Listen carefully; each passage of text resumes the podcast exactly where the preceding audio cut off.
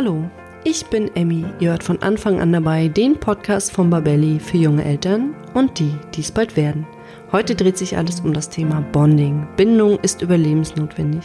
Und was man unter Bonding versteht und warum es so wichtig für das Baby, die Eltern und das spätere Leben ist, werden wir in der heutigen Sendung klären.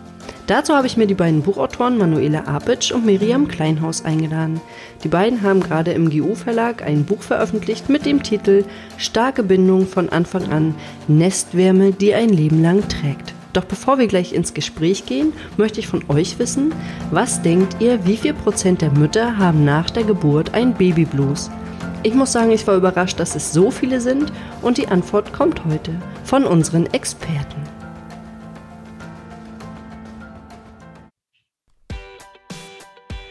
In der Schwangerschaft schieben viele das Thema Elterngeld bis ganz zum Schluss auf. Ich stelle euch nun unseren Partner elterngeld.de vor und gebe euch den heißen Tipp mit, das Thema nicht auf die lange Bank zu schieben. Mit Yvonne von elterngeld.de habe ich bereits in Folge 93 zu dem Thema gesprochen und sie hat uns viele Tipps gegeben, wie man mehr Elterngeld erhalten kann. Einige davon lassen sich aber nicht mehr anwenden, wenn ihr euch erst kurz vor der Geburt oder danach darum kümmert. Der beste Zeitpunkt ist also genau jetzt.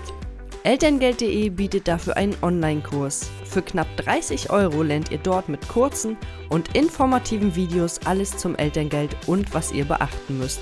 Und das Beste ist, ihr könnt im Anschluss auch all eure individuellen Fragen an die Elterngeldexperten stellen. Und zum Thema Elterngeld habt ihr dort wirklich die Experten, denn sie haben schon über 4000 Eltern beraten und Anträge gestellt. Also hört nochmal rein in unsere Folge 93 zum Thema Elterngeld oder bucht direkt den Kurs auf www.elterngeld.de. Ja, hallo und herzlich willkommen. Ich freue mich sehr. Wir machen heute eine Sendung zum Thema Bonding, denn Bindung ist überlebensnotwendig und ich begrüße ganz herzlich meine heutigen Gäste. Das sind Miri und Manu und äh, zu Beginn der Sendung würde ich euch bitten, dass ihr euch erstmal vorstellt. Ja, also danke erstmal, dass wir heute hier in deinem Podcast dabei sein dürfen. Ähm, wie du schon sagtest, wir sind Miri und Manu von Mabien und ich bin Manu, eine der Gründerinnen von Mabien und bin eigentlich ja, so für alles Mögliche im Unternehmen zuständig, fürs Business Development und für die Produktentwicklung. Und vielleicht kennen aber auch einige Mabien noch gar nicht, vielleicht kurz unserem Hintergrund, was wir so machen. Mm, wir sind ein bindungsorientiertes Familienkonzept und sind da spezialisiert auf Wellness, frühkindliche Entwicklung, Beratung. Und wir machen das schon seit einigen Jahren bei uns im Düsseldorfer Baby Spa und versuchen hier die Bindung zwischen Eltern und Kind aufzubauen. Das ist quasi auch so ein bisschen der Hintergrund, warum wir das Ganze hier heute machen oder warum wir in deinem Podcast ähm, über dieses Thema Bindung sprechen dürfen. Denn wir haben jetzt auch ein ganz neues Projekt kürzlich auf den Markt gebracht, und zwar unser erstes Buch mit dem Titel Starke Bindung von Anfang an.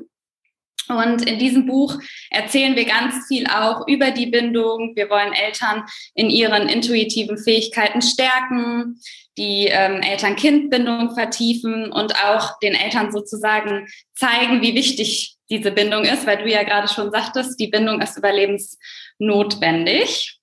Ja, das bin ich und äh, jetzt stellt Miri sich mal vor. Genau. Ähm, ich bin Miri, ich bin gelernte Kinderkrankenschwester und nach meinem Examen habe ich auf der Kinderintensiv- und Frühgeborenen-Intensivstation gearbeitet. Und schon da hat mir immer besonders die Arbeit äh, mit den Eltern total viel Spaß gemacht und deshalb habe ich dann auch eine Fortbildung zur Familienkinderkrankenschwester gemacht, wo da so der Fokus auf der Förderung der Eltern-Kind-Bindung lag und auch die Stärkung von den elterlichen Ressourcen.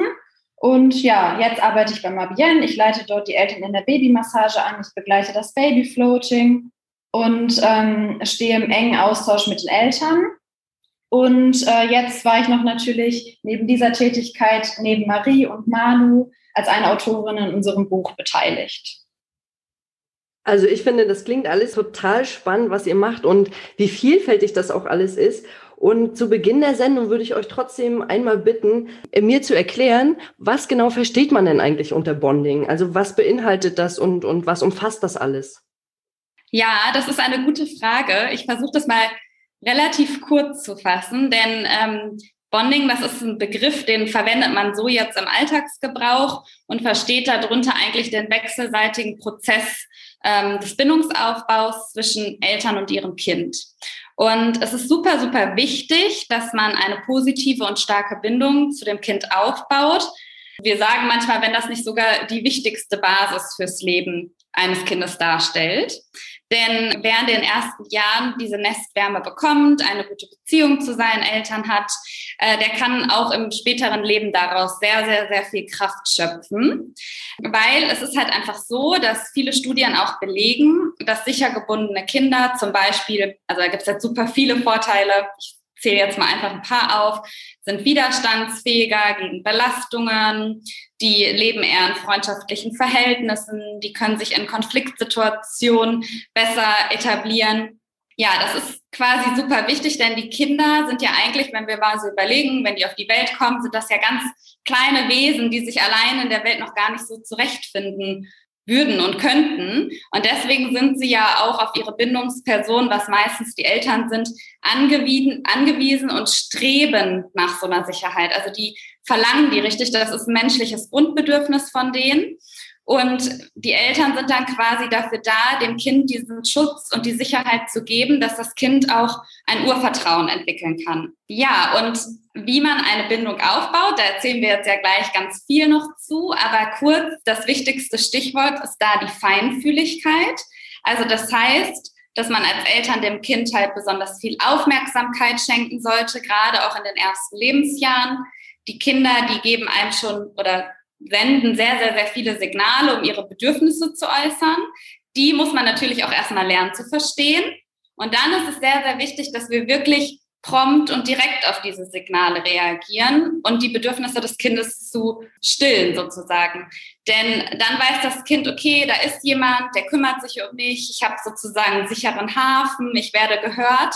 Ja, man denkt dann vielleicht, okay, das ist jetzt ja relativ mühselig und ich muss immer direkt reagieren, sobald mein Baby nur einen kleinen Pieps macht. Und das ist auch tatsächlich so. Ähm, aber dieser unermüdliche Einsatz, da profitieren dann letztendlich nachher alle von, weil das Baby sich halt einfach sicherer fühlt. Ich hatte die Vorteile ja gerade schon mal kurz aufgezählt. Und auch die Eltern sind natürlich dann sicherer im Umgang und man ist einfach ein eingespielteres Team. Und deswegen ist das echt wirklich die wichtigste Basis. Das erinnert mich tatsächlich ein bisschen an die Generation meiner Großeltern, die dann auch manchmal noch gesagt haben, wenn das Kind weinte, lass es doch jetzt einfach mal weinen, es hat doch jetzt alles bekommen. Da glaube ich, äh, hat sich ganz viel verändert in den letzten Jahren. Und ich höre schon raus, es ist ja tatsächlich so, dass so ein unerschütterliches Urvertrauen äh, entsteht oder entstehen soll, das die Kinder für die Zukunft stark macht. Jetzt frage ich mich natürlich, wann genau beginnt denn Bonding eigentlich?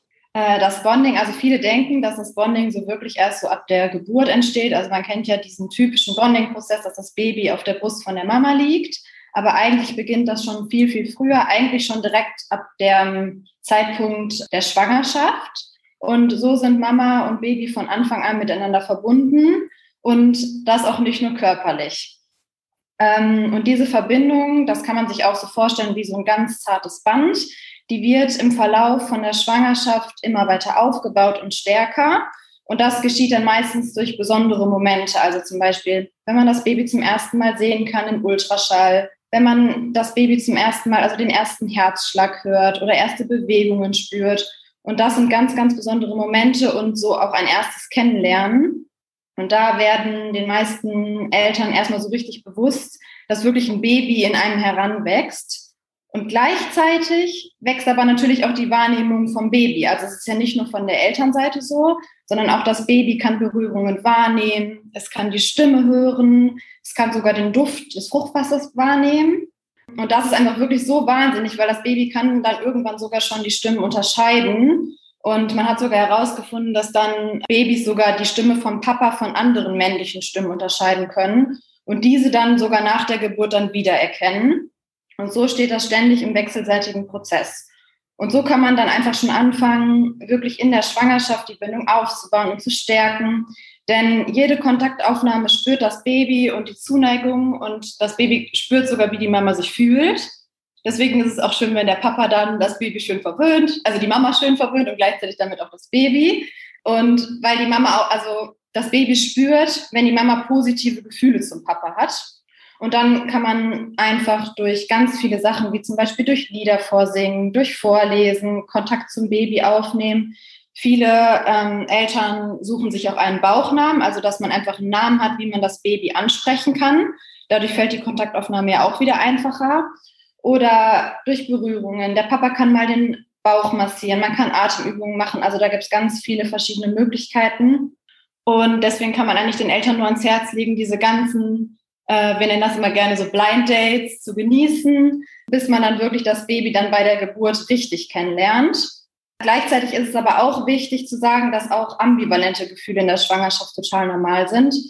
Gerade am Anfang stehen oft, also steht für viele Frauen ja erstmal so im Vordergrund, die Schwangerschaft überhaupt aufrechtzuerhalten. Also da denken ja viele noch nicht an Bindung oder Liebe, aber auch das ist normal. Und Bindung aufbauen bedeutet auch nicht, dass man jetzt hundertprozentig Liebe empfinden muss. Und diese Verbundenheit, die man spürt, das ist, findet auch zu verschiedenen Zeitpunkten statt. Also manche Eltern spüren so eine tiefe Verbundenheit zum Beispiel schon beim ersten Ultraschall und bei anderen dauert das erstmal und die spüren das erst bei der Geburt, aber alles ist in Ordnung. Als du das gerade erklärt hast mit dem ähm, Streicheln von dem Bauch und dem Reden und dem Vorsingen, da habe ich so Bilder im Kopf, wie Papa den Bauch von Mama anfasst und so ganz dicht an den, an den Bauch rangeht und äh, quasi den, den Bauchnabel anspricht. Das würde aber im Prinzip schon reichen, wenn Papa einfach in der Nähe ist, oder? Also es muss jetzt nicht so dicht sein, sondern einfach, wenn er in der Nähe der Mama ist, dann würde das im Prinzip auch schon ausreichen.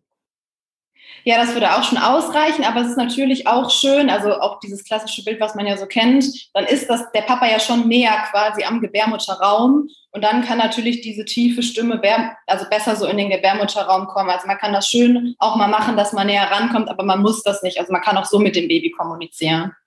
Das finde ich total interessant. Ja, ich erinnere mich da auch noch mal an meine Schwangerschaften.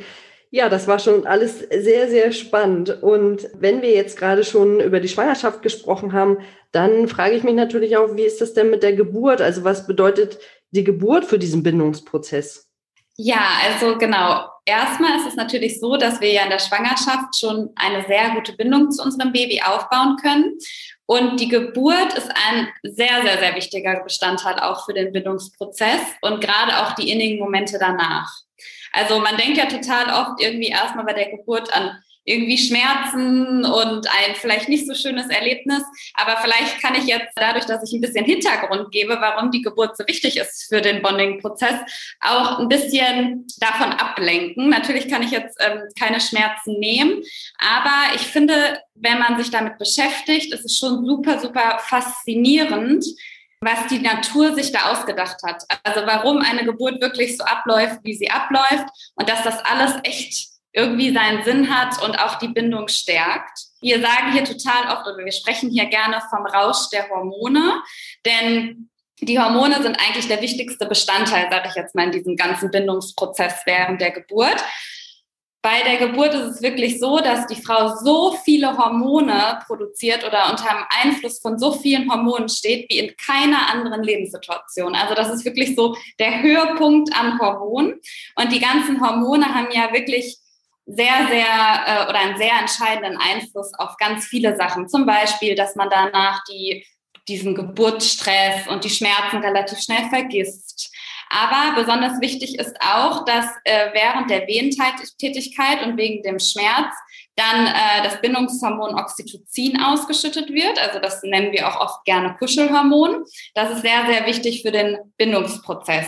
Und ähm, die ganzen Sachen werden auch im Baby ausgelöst. Also das hat wirklich so ein wechselseitigen, ähm, wechselseitiges Geben und Nehmen, sage ich jetzt mal. Und dass die Eltern sich halt durch diese ganze durch diesen ganzen Wehenschmerz und diese Ausschüttung von Hormonen dann auch wirklich besser aufeinander einstellen können. Also Baby und äh, Eltern wissen danach wirklich, okay, ich weiß, was zu tun ist. Ich weiß, irgendwie, wie ich jetzt gleich das Stillen beginne. Also das hat halt wirklich alles irgendwie seinen Sinn. Und was ich auch super, super interessant finde, das wusste ich vorher auch nicht, ist, dass zum Beispiel Papas, die bei der Geburt dabei waren, auch einen höheren Oxytocinspiegel im Blut haben. Weil die halt irgendwie, wenn die dabei sind, wahrscheinlich auch so voller positiver Glücksgefühle sind, dass halt dieses Oxytocin tatsächlich auch bei denen dann letztendlich im Blut nachgewiesen wird. Was aber natürlich irgendwie auch sehr, sehr, sehr wichtig ist und vielleicht auch dann der etwas schönere Moment ist natürlich der innige Moment nach der Geburt.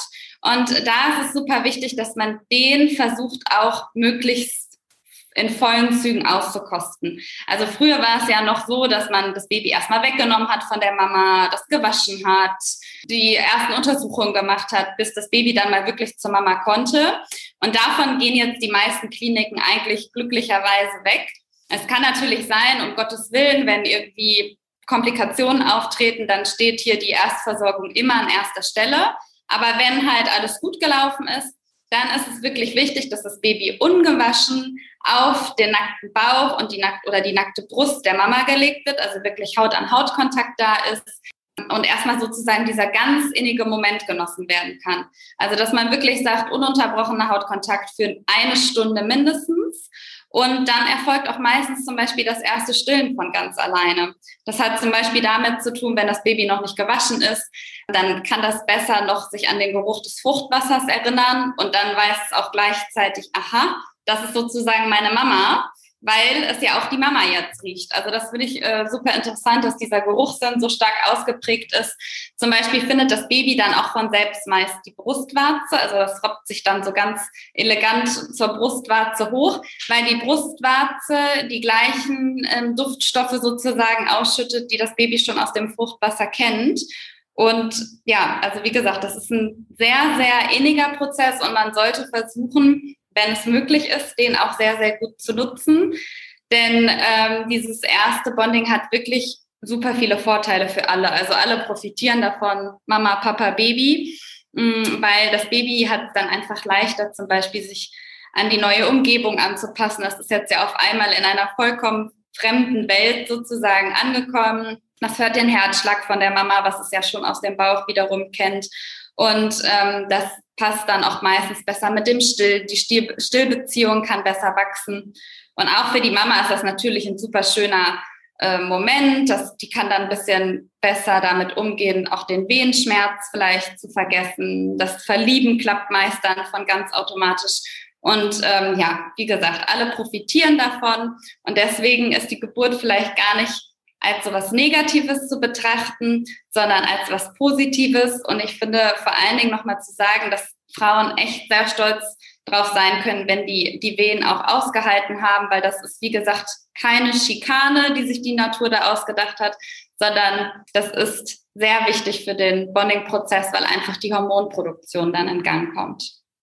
Ich fand das gerade super interessant mit den ganzen Hormonen, was du erzählt hast, dass das quasi der Höhepunkt im Leben ist mit den Hormonen. Äh, ich habe das tatsächlich genauso empfunden, als äh, meine Tochter geboren wurde, diese zehn Stunden, äh, die ich da lag in den Wehen und um dieses Kind zu gebären. Und dann habe ich gedacht, oh Gott, das, das mache ich nicht nochmal. So, das war das Erste. Und dann war sie aber da und lag auf mir und dann war ich so hormongebeutelt. Und dann habe ich die Ärzte angeguckt und habe gesagt, das könnte ich gleich nochmal machen.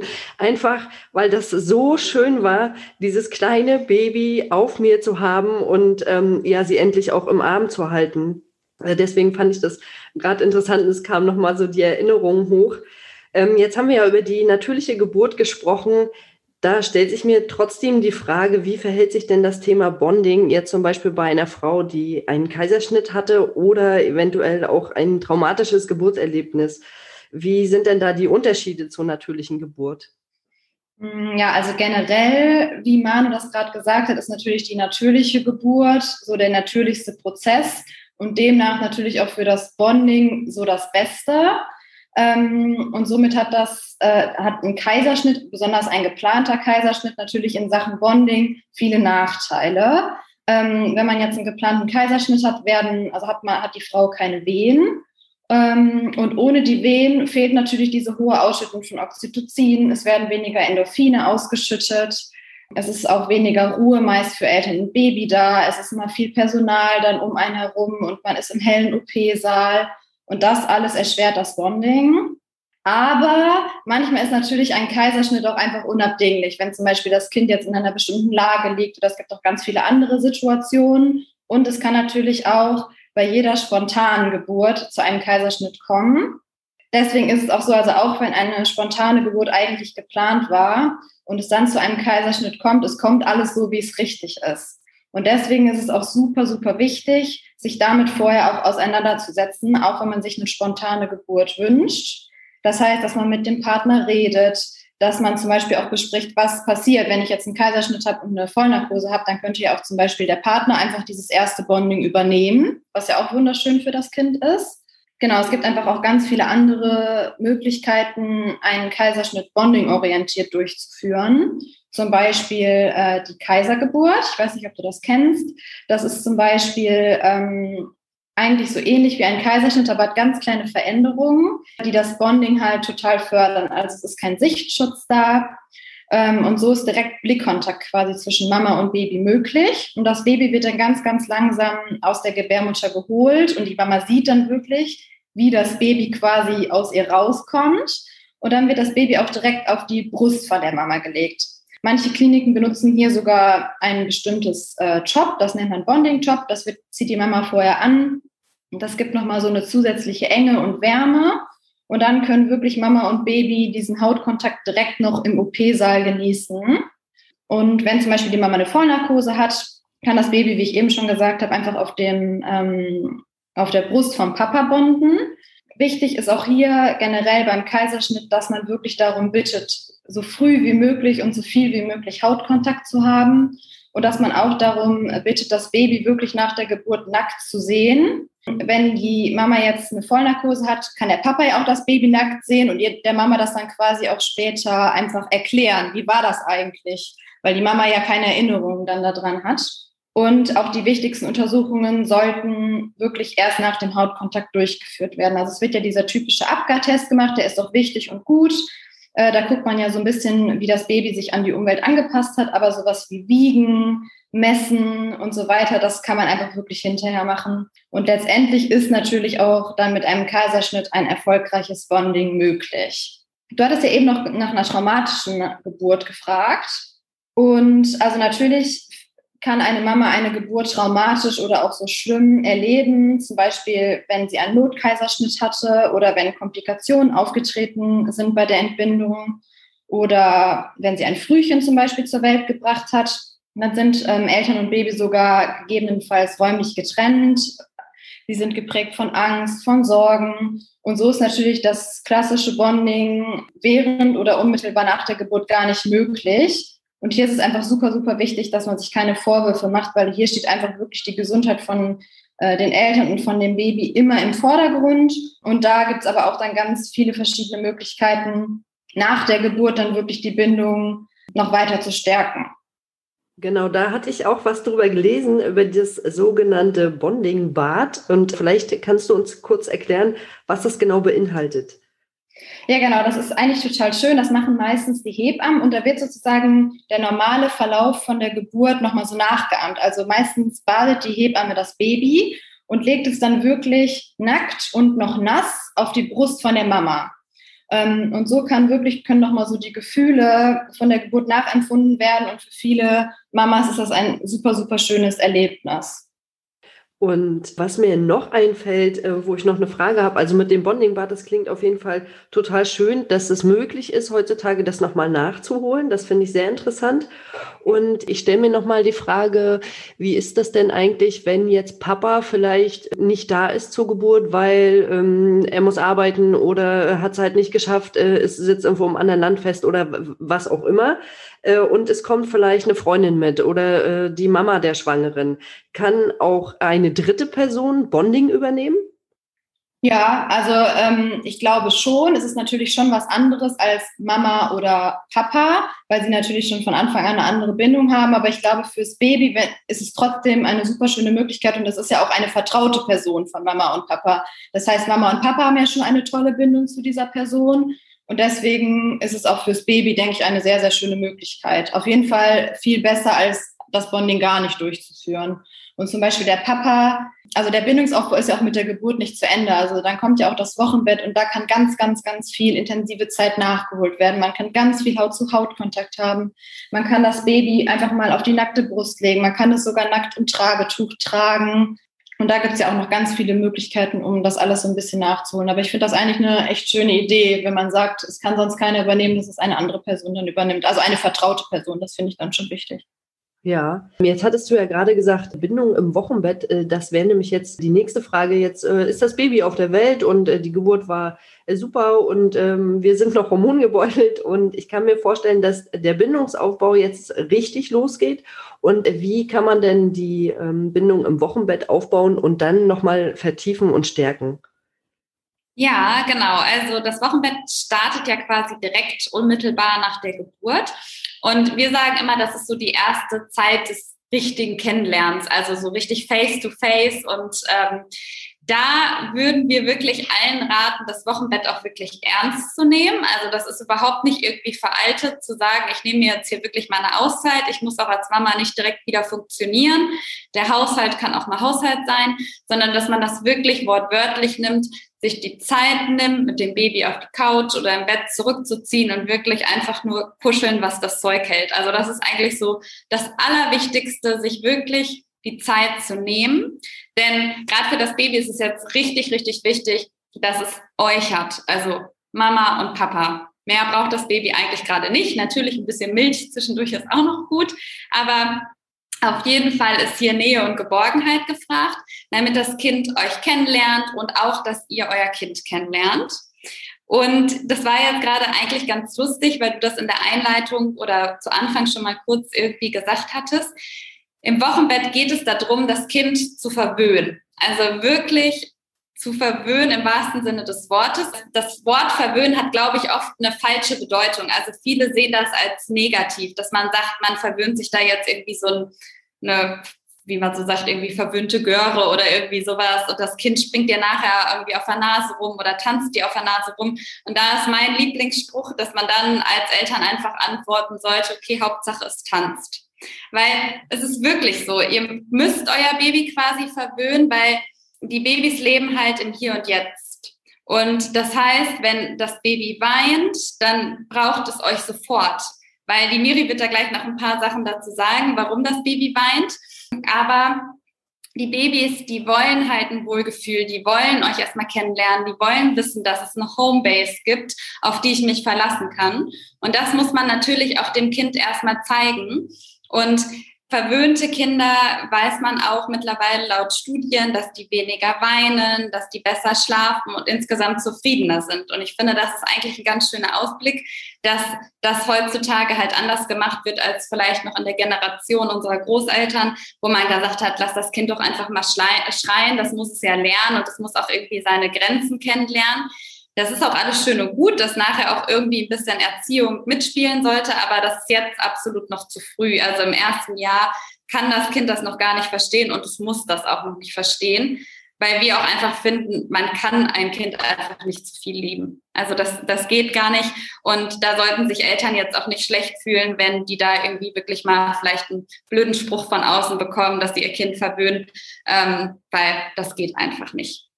Und ganz wichtig ist halt auch, wie man die Bindung hier aufbauen kann, wieder die Feinfühligkeit, von der ich ja zu Anfang schon erzählt habe. Denn wie gesagt, die Kinder weinen oder äußern sich über ganz viele Signale. Also die Babys sind echt schon sehr kompetent, wenn sie am Anfang auf die Welt kommen. Die können sich schon äh, sehr gut äußern, was jetzt gerade deren Bedürfnis ist. Und bei den Eltern ist es erstmal die müssen erstmal die Signale ihres Kindes kennenlernen und auch verstehen lernen. Das ist vielleicht am Anfang relativ viel und vielleicht auch ein bisschen schwer.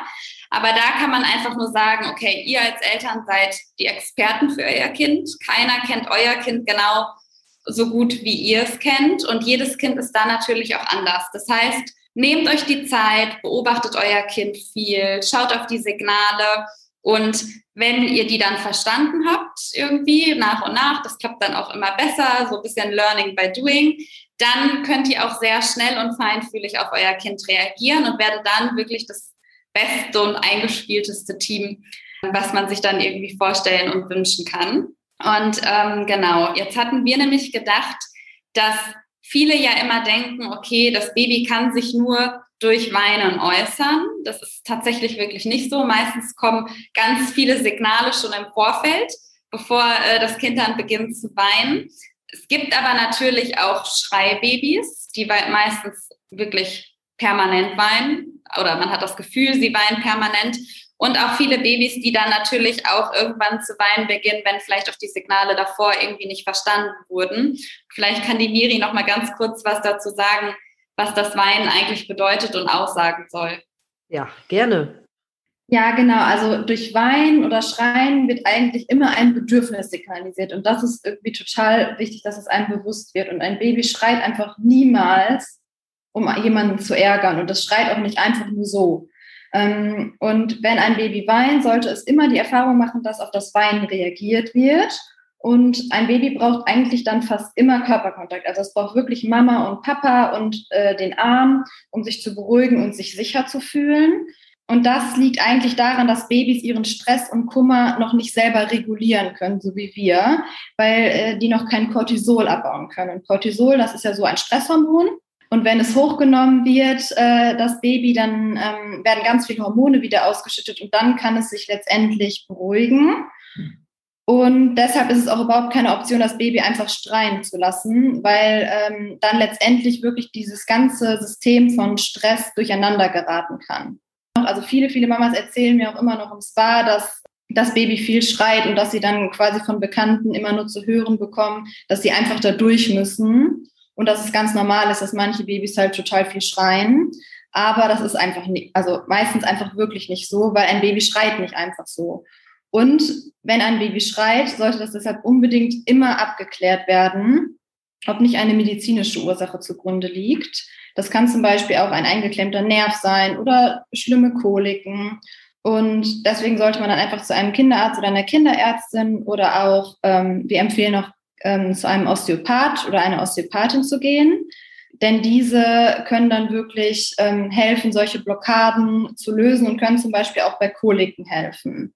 Nichtsdestotrotz ist natürlich jetzt so ein schreiendes Baby, was sich nicht beruhigen lässt, super, super anstrengend und kann Eltern natürlich an ihre Grenzen bringen.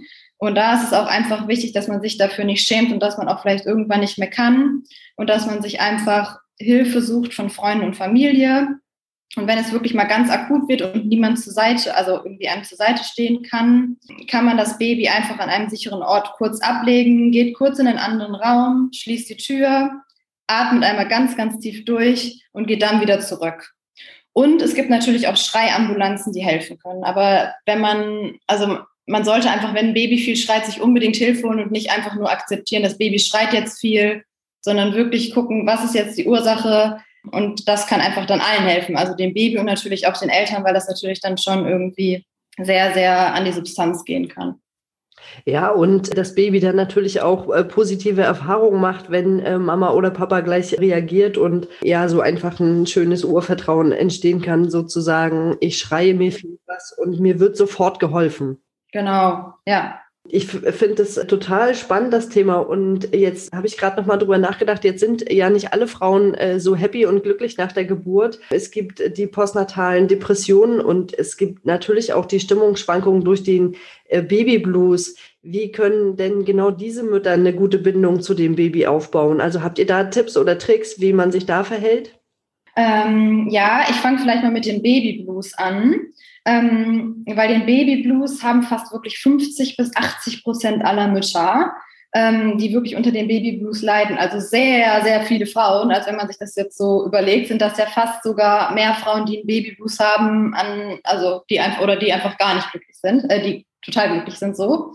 Und Symptome können da sein Traurigkeit, Gereiztheit, Erschöpfung. Also man fühlt sich einfach irgendwie nicht glücklich, obwohl alle wirklich von einem erwarten, dass man glücklich ist, wo eigentlich ja auch hier genau das Problem liegt. Und das tritt meistens so zwischen dem dritten und fünften Tag nach der Entbindung auf und dauert auch nur einige Stunden oder manchmal einige Tage an und ähm, entsteht durch den starken Hormonabfall nach der Geburt, also auch komplett natürlich. da, also die Mamas fühlen sich schlecht, aber sie fühlen sich natürlich dann noch viel schlechter, weil das Umfeld eigentlich erwartet, dass sie rundum glücklich sind. Wichtig ist einfach den Mamas hier mitzuteilen, dass die Bindung in keinster Weise gefährdet ist. Also die Mamas dürfen ihre Gefühle zulassen, die Tränen dürfen laufen und vielleicht sucht man sich einfach einen Gesprächspartner, mit dem man reden kann, weil wirklich reden, auch wenn das so ein einfacher Tipp eigentlich ist und man das so daher sagt, aber reden hilft einfach.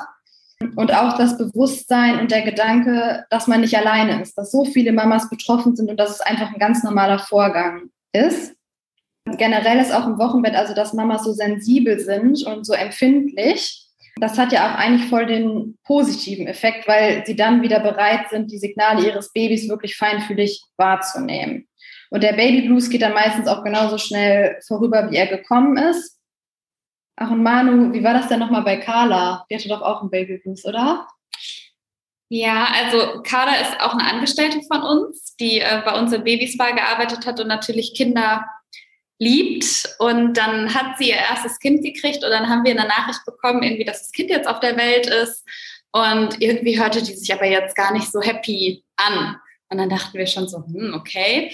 Und sie hat wirklich danach echt offen zugegeben, dass sie am Anfang gar nicht so richtig ich sag mal so, die Liebe spüren konnte. Vielleicht, weil sie noch ein bisschen auch überfordert war, obwohl man ja eigentlich dachte, okay, die äh, ist Babymasseurin, Kinderkrankenschwester, alles Mögliche. Warum sollte sie jetzt überfordert sein und so ein bisschen auch so mit der Verantwortung noch nicht so sich im Klaren war. Ne? Also da war dann auf einmal ihr kleiner Sohn und sie war so, um Gottes Willen, was kommt jetzt hier alles auf mich zu?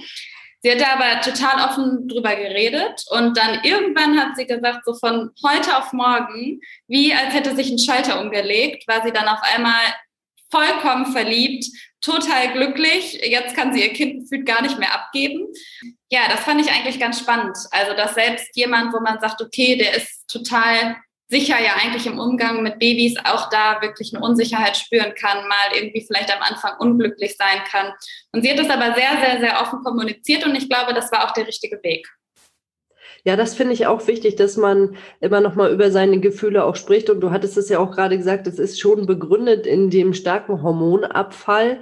Ich hatte das tatsächlich auch, so äh, auch tatsächlich in diesem Zeitraum drei bis fünf Tage nach der Geburt und dann für ein paar Stunden, wo ich einfach total überfordert war und äh, gedacht habe, oh, was ist denn das jetzt hier? Ich habe jetzt plötzlich ein Baby und ich war ähm, ja einfach überfordert mit dieser Situation und konnte gar nicht so richtig damit umgehen.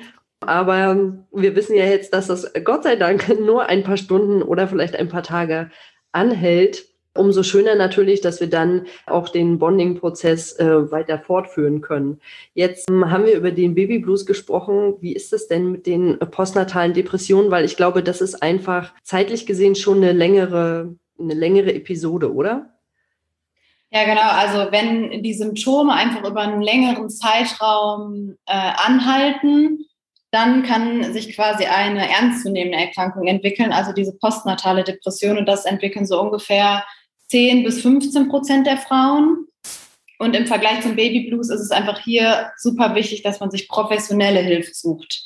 Ähm, und deswegen, also die postnatale Depression muss erkannt werden und da muss sie auch behandelt werden. Leider wird sie oft dann irgendwie noch übersehen und ähm, Symptome werden nicht so richtig erkannt, weil die meisten Mamas sich super schämen und äh, Schuldgefühle haben. Sie haben Angst, das irgendwie zuzugeben.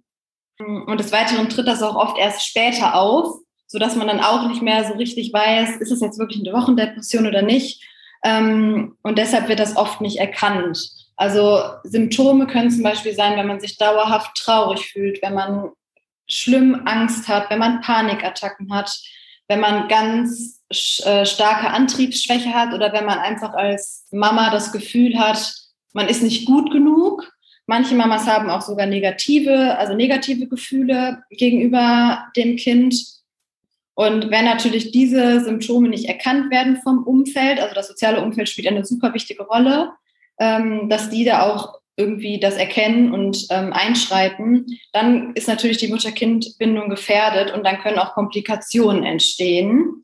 Deswegen sollte man eigentlich sofort, wenn man den Verdacht hat, dass eine postnatale Depression da ist, sich sofort Hilfe holen. Also einfach mit einer Hebamme sprechen, zu einer Mütterberatung gehen oder Familienberatungsstelle oder einfach zu einem Arzt oder einer Ärztin und sich dann wirklich helfen lassen. Denn wichtig ist einfach, dass man diese, also man kann die Erkrankung behandeln und deswegen braucht man auch keine Schuld, also man keine Schuldgefühle haben. Und bei der Behandlung wird dann auch ein großer Schwerpunkt auf die Mutter-Kind-Beziehung gesetzt ich sage das einfach nochmal, aber es ist so, so wichtig, dass eine Wochendepression oder postnatale Depression, das ist kein persönliches Versagen und das zeigt auch nicht, dass eine Mama eine schlechte Mama, Mutter ist oder dass sie ihr Baby nicht genug liebt, auch wenn die Mama das Gefühl hat, sie liebt ihr Baby nicht genug. Aber ähm, das ist einfach überhaupt kein Zeichen dafür, sondern es ist wirklich einfach eine Krankheit, die behandelt werden kann wenn man dann diese professionelle Hilfe bekommt und die behandelt, dann ist auch ein Aufbau einer stabilen und erfolgreichen Mama-Kind-Bindung möglich. Ja, das ist auf jeden Fall wichtig zu wissen, weil 10 bis 15 Prozent, das äh, hätte ich gar nicht gedacht, dass das tatsächlich so viele Frauen betrifft. Aber es ist natürlich schön zu wissen, wo man sich Hilfe holen kann. Und bitte, bitte, liebe Frauen, sucht euch auch die Hilfe. Das finde ich auch mal wichtig, weil du das ja mit der Scham angesprochen hast dass vielen Frauen das einfach unangenehm ist, sich Hilfe zu suchen. Deswegen, ähm, ja, bitte nochmal der Appell an die Mütter, die betroffen sind, wendet euch an Stellen, die euch helfen können und äh, ja, sucht euch einfach jemanden oder sprecht mit der Hebamme darüber. Ähm, jetzt haben wir über die Bindung während der Schwangerschaft, Geburt und dem Wochenbett gesprochen. Wie gestaltet sich denn jetzt die Bindungsarbeit während des Alltags? Also, also gibt es da irgendwas, was man beachten sollte oder wie man, wie kriegt man das gut hin? Ja, also da gibt es wirklich zahlreiche Dinge, die man in den Alltag einbauen kann und der Alltag bietet halt auch einfach super viele Gelegenheiten. Mm, wir können hier jetzt mal so ein paar Ausrisse geben und so unsere wichtigsten Aspekte. Wir haben ja auch in unserem Buch ganz viel dazu geschrieben, aber ähm, natürlich klar, so ein Alltag ist lang und vielseitig, deswegen können wir da jetzt wirklich nur so einen kleinen Ausblick geben. Und wichtig ist aber hier auch nochmal so zu sagen, dass jede Familie da ihren eigenen Weg finden sollte. Ne? Also jede Familie ist ja auch anders und ähm, deswegen sind das hier alles nur Tipps, die man gerne mitnehmen kann. Und wir haben das in verschiedene Blöcke unterteilt, so ein bisschen, um eine Struktur da reinzubekommen, ähm, was wir immer so ein bisschen auf die Bedürfnisse der Babys beziehen. Genau, und die Miri würde jetzt einfach mal mit der Nähe und der Geborgenheit starten. Genau, zur Nähe und Geborgenheit ähm, ist für uns total wichtig das Tragen ähm, weil das Tragen einfach eine super Möglichkeit ist, das Bonding im Alltag einfach zu stärken, weil das Baby hat ganz viel ähm, Körperkontakt. Es kann Mama und Papa riechen, den Duft wahrnehmen, den Herzschlag spüren und es fühlt sich einfach so ganz nah bei Mama und Papa einfach super sicher und geborgen und gleichzeitig äh, wird wieder unser liebstes Hormon Oxytocin ausgeschüttet. Und auch beim Tragen können die Signale wieder leichter wahrgenommen werden. Und so stärkt das natürlich auch dann wieder die ähm, Eltern-Kind-Interaktion. Neben dem Tragen finde ich auch Kuscheln super wichtig, weil auch Kuscheln ähm, eine super Möglichkeit ist, sich ganz nah zu sein und sich auch so zugehörig zu fühlen und so als Familie zu fühlen. Und am Anfang sind ja so eher die Eltern die aktiven Kuschler, also die ähm, Eltern fordern ja so ein bisschen das Kuscheln ein. Und später merkt man aber auch, dass die Babys dann auch so einen zurückkuscheln. Die strecken die Arme aus und die wollen auch auf den Arm und die fordern die Liebe auch so ein bisschen ein. Und hier heißt aber auch, Bonding zu erkennen, also Bonding durchzuführen, auch zu erkennen, wann will ein Baby vielleicht jetzt mal nicht kuscheln. Zum Beispiel, wenn es jetzt so auf Erkundungstour ist und irgendwo rumkrabbelt, dann muss man auch als Eltern ähm, erkennen, jetzt ist erstmal das Erkundungsverhalten so vorrangig und jetzt steht das Kuscheln erstmal so hinten an.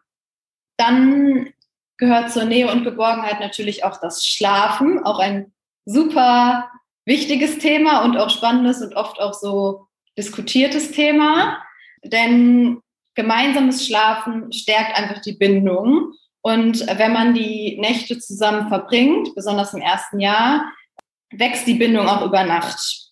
Und äh, wichtig ist hier einfach nochmal wirklich zu sagen, dass Babys nur schlafen können, wenn sie sich absolut sicher fühlen. Und das ist einfach evolutionsbedingt, weil früher waren die Babys ja quasi nachts Gefahren ausgesetzt.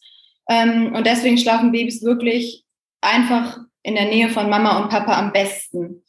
Und ähm, deshalb ist es uns auch wirklich so ein Anliegen, nochmal zu betonen, dass man das Baby wirklich im ersten Jahr im Elternschlafzimmer schlafen lässt. Da kann man seine, seinen eigenen Weg finden. Also da gibt es kein richtig oder falsch. Man kann das im Beistellbett machen, man kann das im Familienbett machen, so wie es einem lieber ist. Aber es ist schon wichtig, dass, es im, also dass das Baby bei den Eltern schläft krass gesagt ist eigentlich auch wirklich so, wenn man von einem Baby verlangt, alleine zu schlafen, verlangt man eigentlich etwas von ihm, was es noch eigentlich noch gar nicht entwicklungsmäßig kann. Also viele, also es gibt leider ja immer noch viele Eltern, die, die wollen, dass das Baby alleine einschläft, dass das Baby auch die Nacht alleine durchschläft. Und viele Babys fangen am Anfang dann an zu schreien. Das nennt man dann, also das ist dieses typische Verlassenheitsweinen. Und es kann auch sein, dass die Babys dann irgendwann nicht mehr weinen. Aber das heißt jetzt nicht, dass sie jetzt super alleine schlafen, sondern das heißt einfach, dass sie quasi aufgegeben haben. Also und sich auch nicht sicher fühlen. Und das kann einfach die ne äh, Bindung negativ beeinflussen. Und neben dem allen ist natürlich auch, also können natürlich auch die Atemgeräusche von Mama und Papa ähm, den Babyschlaf schützen und können sogar auch vor dem, also das Risiko für den plötzlichen Kindstod auch senken. Und es ist auch normal, auch immer super wichtig, oft erzählen die Eltern ja immer so von Challenges. Wie lange hat mein Baby heute Nacht durchgeschlafen? Und heute hat es acht Stunden geschlafen. Und das ist immer so das Nonplusultra. Aber es ist einfach auch überhaupt nicht normal, dass ein Baby durchschläft. Also ein Baby wacht mehrfach auf nachts. Das liegt einmal daran, dass Babys einen leichten Schlaf haben und auch daran, dass sie ähm, einzelne Schlafphasen haben wie wir. Wir werden auch zwischendurch nachts wach, aber wir schlafen einfach weiter. Deswegen äh, merken wir das nicht. Und die Babys brauchen dann einfach quasi, die werden wach und brauchen dann nochmal so eine feinfühlige Unterstützung, um einfach wieder einzuschlafen und entwickeln so dann einfach wieder mehr und mehr Urvertrauen. Und letztendlich lernt das Baby so, Schlafen ist was Schönes und beim Schlafen bin ich beschützt und bin ich sicher und dann kann es irgendwann dann auch alleine schlafen. Ja, das finde ich sehr schön, dass du das äh, gerade nochmal gesagt hast, dass das Kind auch die Sicherheit in der Nacht braucht und dass es wichtig ist, dass das Baby bei uns schläft. Ich erinnere mich noch an meinen Sohn, der ist immer aufgewacht und dann habe ich ihm habe ich die Hand genommen und die Hand gestreichelt und dann hat er so zwei, dreimal noch so, so geatmet und dann ist er sofort wieder eingeschlafen. Also es war ganz ganz süß und der war auch immer ganz dicht bei mir und ich fand es auch einfach mega praktisch fürs Stillen. Also wenn der wach geworden ist, dann äh, lag der ja schon quasi neben mir und dann zack, äh, konnte gleich gestillt werden. Also es hat ja auch Vorteile. Genau, super, super. Und ähm, was ich auch letztens gelesen habe, dass wirklich beim Stillen nachts, dass nachts noch mehr bindungsfördernde Hormone ausgeschüttet werden. Also in der Muttermilch sind nachts mehr äh, Hormone quasi vorhanden, was natürlich auch wieder super für die Bindung ist. Also das hat schon alles irgendwie seinen Sinn, auch dass die Babys nachts dann gestillt werden wollen. Ah ja. Ah. Ja, ich glaube, ich muss tatsächlich euer Buch nochmal lesen, ähm, was ja jetzt gerade erschienen ist am 5. Mai. Ist das richtig? Genau. Das werden wir natürlich auch unter dem Podcast hier nochmal verlinken bzw. aufschreiben, damit auch unsere Zuhörer und Zuhörerinnen sich äh, dieses Buch kaufen können und dann nochmal ganz intensiv zum Thema Bonding ja, sich einfach damit befassen können und äh, lesen können, wie man das super schön in den Alltag integrieren kann. Genau, jetzt haben wir uns gerade über das Thema Schlafen unterhalten, warum das auch so wichtig ist, dass das Baby bei uns im Bett schläft. Wie sieht es denn eigentlich mit der Kommunikation zwischen Baby und äh, Eltern aus? Oder könnt ihr da vielleicht noch mal was dazu sagen? Ja, genau. Also die Kommunikation ist ein super, super wichtiges Mittel auch. Denn ähm, die Kleinen, die verlangen ja quasi danach. Und man sollte irgendwie als Erwachsene auch die Babys schon als kompetenten Kommunikationspartner wahrnehmen, weil die natürlich super, super viel schon verstehen. Also man meint das manchmal gar nicht so. Die verstehen jetzt natürlich nicht, wie wir jetzt hier, wir sprechen miteinander und können uns verstehen. Die Babys haben da ähm, andere Kommunikationskanäle, die sie bevorzugen, gerade am Anfang. Also klar, ne, auch wenn wir mit denen sprechen, den Tonfall. Aber am wichtigsten ist eigentlich gerade am Anfang in der Kommunikation die Berührung. Da haben wir jetzt ja schon ganz viel zu gesprochen. Haut-an-Haut-Kontakt, berühren, streicheln, kuscheln. Und eine sehr, sehr schöne Form der Berührung, das machen wir jetzt bei uns im Spa ganz viel, ist die Massage.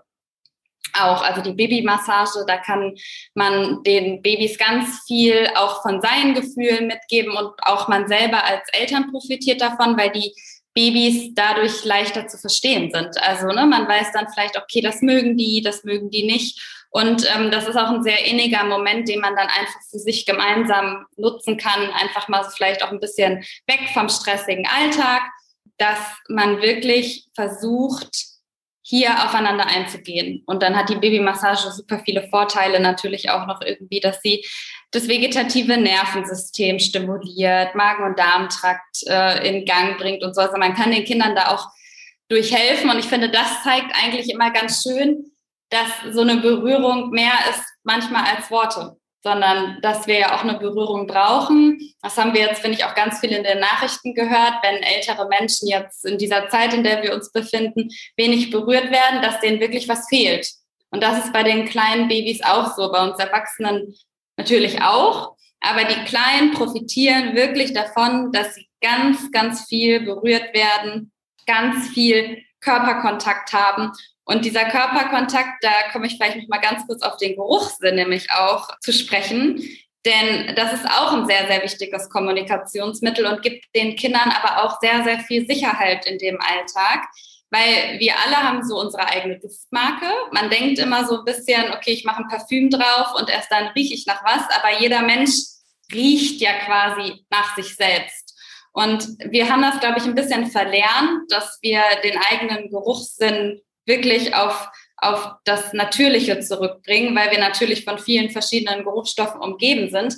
Und das sollte man gerade, wenn man frisch Eltern geworden ist und wenn man ein kleines Baby zu Hause hat, versuchen, auf das Minimum zu reduzieren. Also, dass man wirklich Produkte benutzt, die keine Duftstoffe haben.